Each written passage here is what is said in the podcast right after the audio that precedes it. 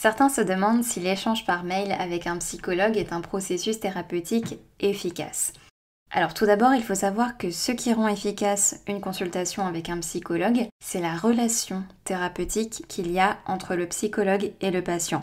C'est la confiance qui découle de cette relation qui va vous soigner. On peut créer une relation thérapeutique par n'importe quel moyen dès lors qu'il y a communication.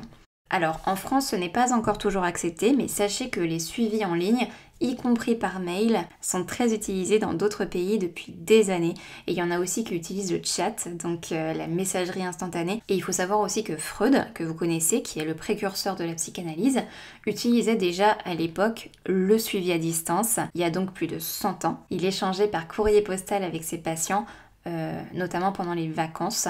Et d'ailleurs, je crois que certaines de ces lettres ont été préservées par sa fille qui a réussi à en récupérer une partie. Euh, voilà, c'est l'une des compétences principales à avoir quand on est psychologue. On doit savoir s'adapter dans n'importe quelle situation, y compris à distance. Et Freud l'avait déjà bien compris à l'époque, alors que le numérique n'existait pas encore.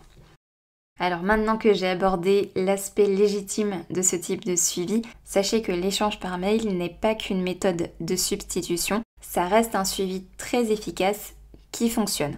En tout cas, mes patients m'en font des retours très positifs. C'est un suivi intéressant parce que d'une part, euh, les mails vous permettent de vous exprimer librement et d'avoir plus de temps pour réfléchir à ce que vous voulez me dire. Et inversement, ça vous permet de pouvoir lire et relire mes réponses aux besoins D'autre part, écrire sur vous-même permet de mettre à plat votre situation en mettant des mots sur ce qui vous arrive. Et le simple fait d'écrire fait déjà partie du processus thérapeutique, au point que même en consultation en face à face ou par téléphone, j'ai toujours encouragé mes patients à écrire. J'ai même accompagné l'un de mes patients durant l'écriture de son autobiographie.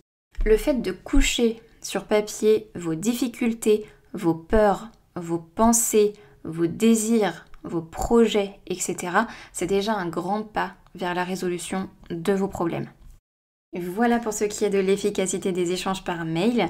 Euh, si vous avez envie d'entamer des échanges avec moi, vous trouverez la formule mail sur mon site. Et si vous avez des questions, je suis accessible soit dans la partie commentaires, soit par mail via le formulaire sur mon site. En attendant, je vous dis à très vite dans le prochain podcast.